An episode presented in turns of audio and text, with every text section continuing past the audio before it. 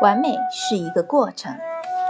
我还说，要想有效地对付现代欧洲文明的破坏势力，中国文人学士需要开放。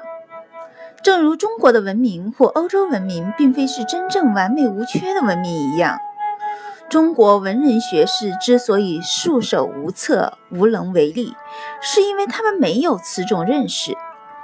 现代欧洲文明无论利弊如何，其伟大的价值与力量。说到这里，我希望能与那些认为我排外的外国朋友言归于好，就在于法国大革命以来，现代欧洲人民已经有力地抓住了这种开放观念，并且这种伟大的开放观念已经传到中国。法国大革命真正伟大的自由思想是要求门户开放。